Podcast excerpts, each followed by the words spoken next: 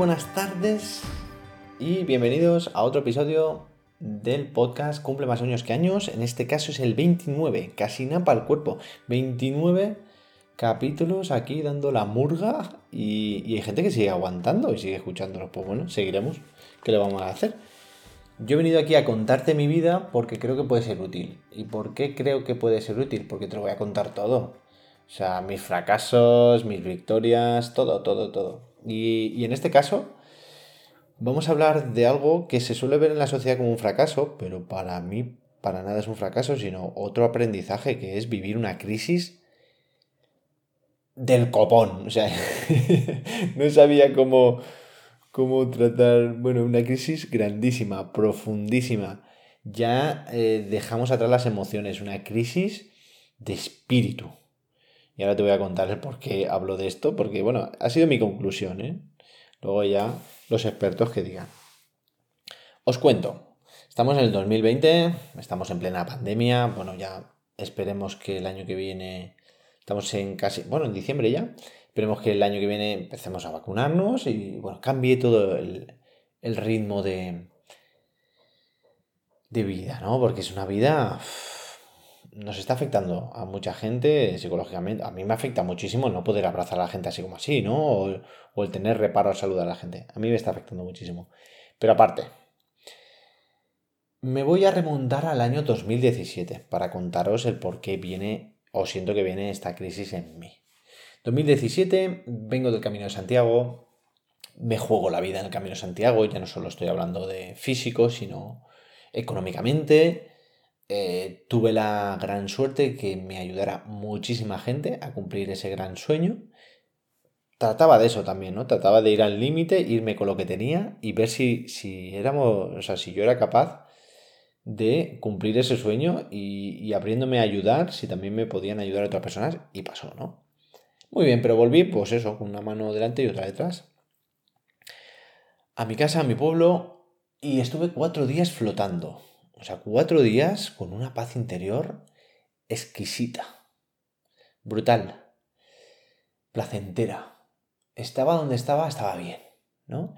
Y esto lo he hablado con algunas personas, sobre todo las más aventureras, y les ha pasado en periodos concretos, ¿no? De sus vidas y, y periodos en los cuales progresaban mucho, crecían mucho como personas, ¿no?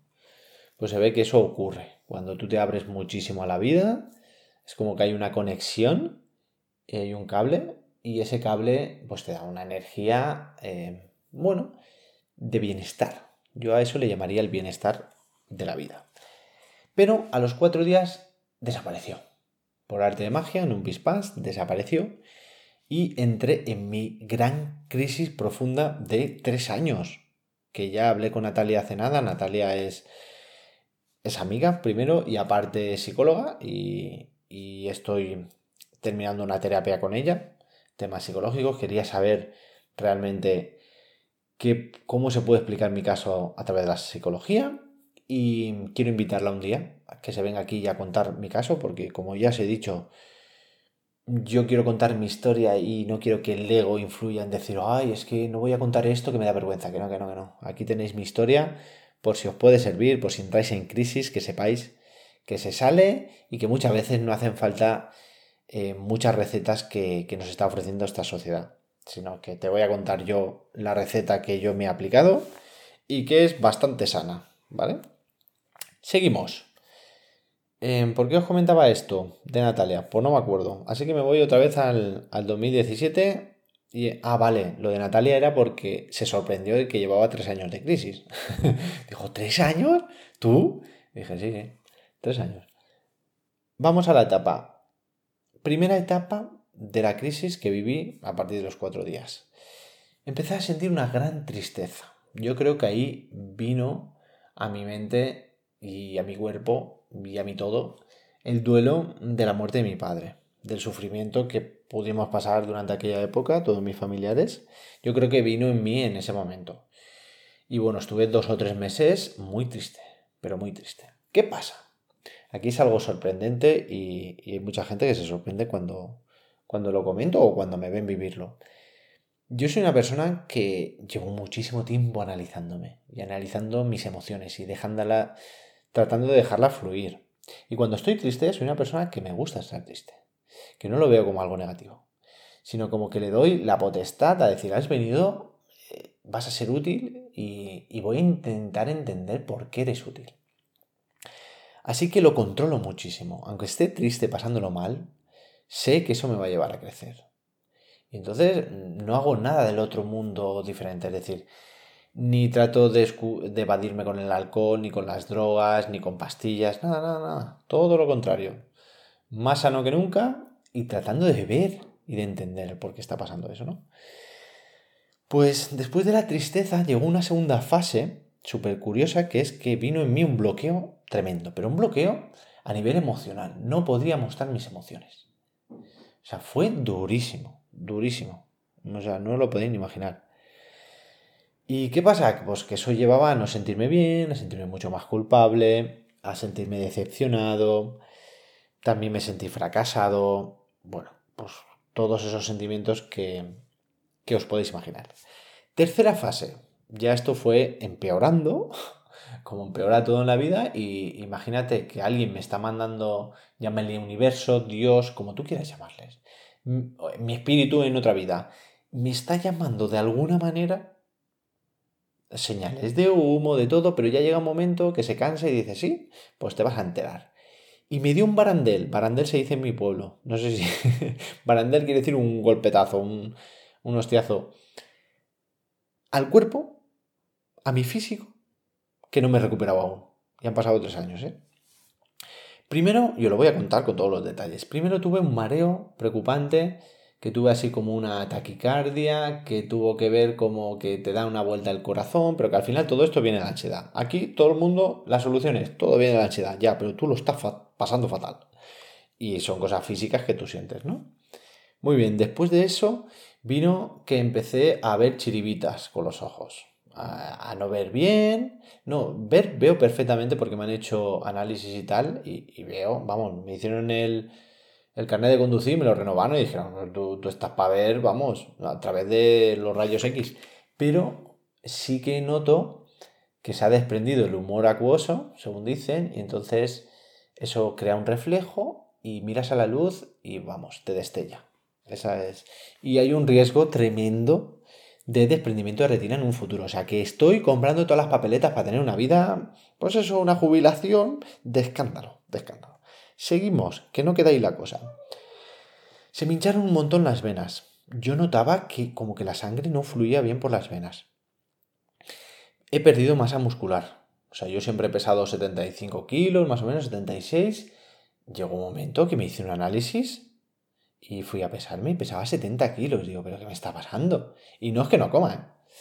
¿Puede haber algo relacionado con...? Puede ser. Yo no te digo que no, ¿eh? yo no te digo que no puede haber algo como tiroides, como tal, como cual. Pero como soy defensor de la autocuración, y mira que esto es una fricada y es algo que mucha gente estará en contra, pero mientras eh, yo vea que me estoy curando y que tiene solución propia, pues voy a seguir tirando. Si llega un día que no puedo más y tengo que, mirar por otras vías, lo miraré, ¿vale? De esto no hagáis caso y vosotros seguir a lo que dicta la razón. Muy bien. Em, Sigo con, que tengo aquí con un pequeño guion porque si no me liaba. ¿Qué pasa? ¿Cómo? Bueno, la clave fue, y lo que entendí yo que, que fue preocupante para mí, yo digo, a ver si voy a enfermar, fue que el sistema nervioso se fue a la parra, se fue de vareta, no estaba muerto, estaba de parranda. yo no sé dónde se fue, pero yo no lo encontraba. Eh, eh, nervioso, o sea, el sistema nervioso yo mis sentidos no, no los notaba igual que antes. Bueno, una sensación malísima y súper curiosa de contar y como nadie me entendía, pues yo parecía un extraño en un mundo de gente que más o menos estaba bien, ¿no? ¿Qué pasa? Poquito a poco empecé a tomar decisiones y la cosa fue cambiando. Fue cambiando, fue un poquito mejor, pero, ojo, siempre con el dolor físico, siempre con el malestar. Pero fue mejorando. Mi última etapa en Valencia fue bastante buena. A final de año, bueno, a mitad de año cumplí un sueño de vivir de cerca una etapa del Tour de Francia. A final de año me fui a viajar por España y luego acabé en Roma, tratando de cumplir mi sueño de aprender italiano. ¿Qué pasa? El coronavirus eh, hizo que volviera a la realidad. Tuve que volver a casa, tres meses confitado, como un pato, no, confinado. Y, y nada, he vuelto a perderlo todo, lo poquito que había ahorrado, lo bien que lo había hecho, pues ala, todo al traste, señores, todo al traste. ¿Y eso me ha llevado a la gran crisis? Pues en parte también, yo creo. Pero no, porque en el confinamiento me di cuenta y he superado unas cosas que eh, me pesaban mucho en mi pueblo. Primero, a estar genial con mi familia, que anteriormente como no estaba bien en mi pueblo no podía estarlo. Eso lo comento en otro episodio del podcast. Y la otra es hacer las paces, pues eso, con mi pueblo. no sé, me estuve mucho por las montañas. No sé, es como que mm, todos los problemas que, tenía allí, ahora mismo se centran en otros, ¿no? No en esos. Así que me superé. Pero ¿qué pasa? A finales, no, a principios de julio surgió una oportunidad laboral en mi pueblo, en una hamburguesería. Imaginaros, bueno, mm, vamos, el, el sueño de mi vida era trabajar en una hamburguesería, pues dije que sí. Y dije que sí porque me tenía que abrir a la vida.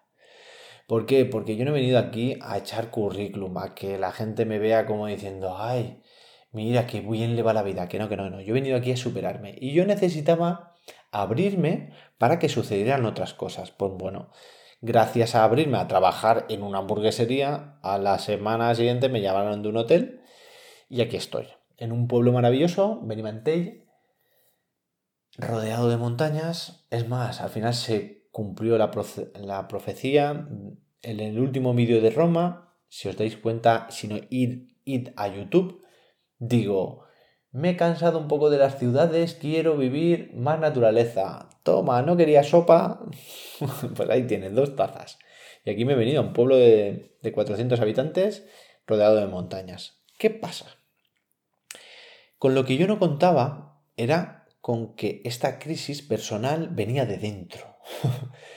no venía de lo exterior. Yo ahora mismo tengo una situación, en mi caso, en mi caso, privilegiada. En plena pandemia, con trabajo, viviendo en un pueblo, pudiendo ir a caminar, pudiendo centrarme en mi proyecto. Bueno, lo tengo todo dentro de, de que no tengo la vida que me encantaría, ¿no?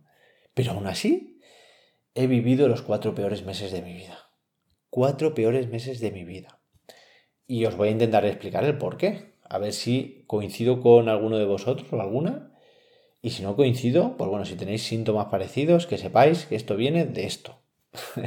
no, esto es mi teoría. ¿eh? Em, me iba hundiendo. Yo vine aquí, empecé a trabajar y otra vez vulnerabilidad, miedo, eh, culpabilidad, no me sentía bien trabajando, no, no, no me encontraba. No me encontraba, pero ni caminando 15 horas, ni. No, que no me encontraba. Que ya no era el entorno, que era, que era yo. Que, y no había manera, y pasaba un mes, y pasaba otro.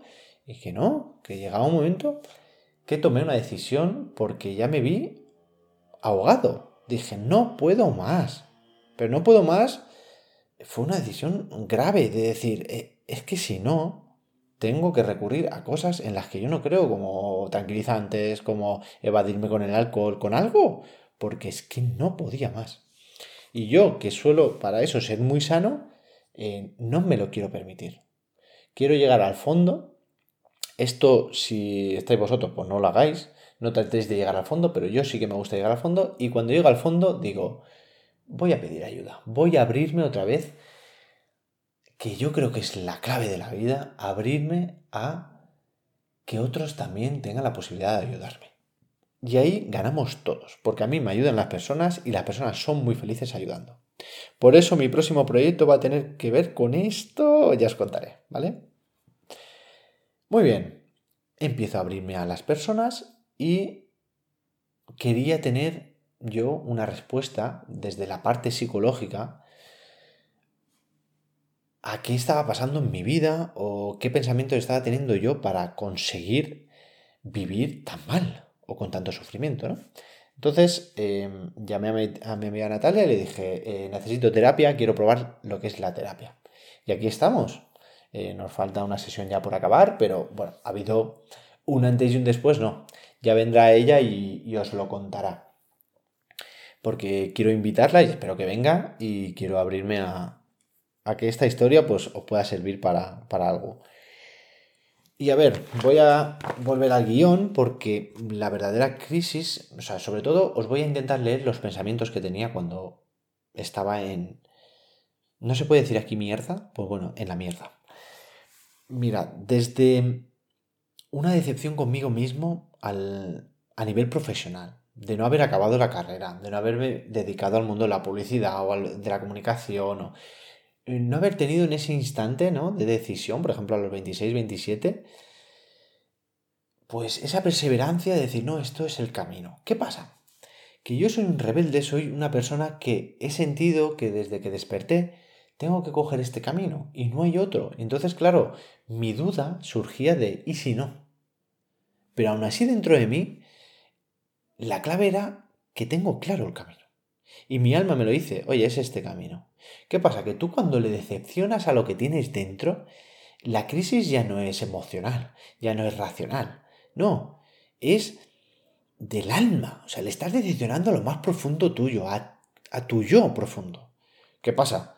Pues que ya no sabía cómo manifestarse. Entonces, mi preocupación vino el día que me sentí no ya a cero de energía vital, a menos 20.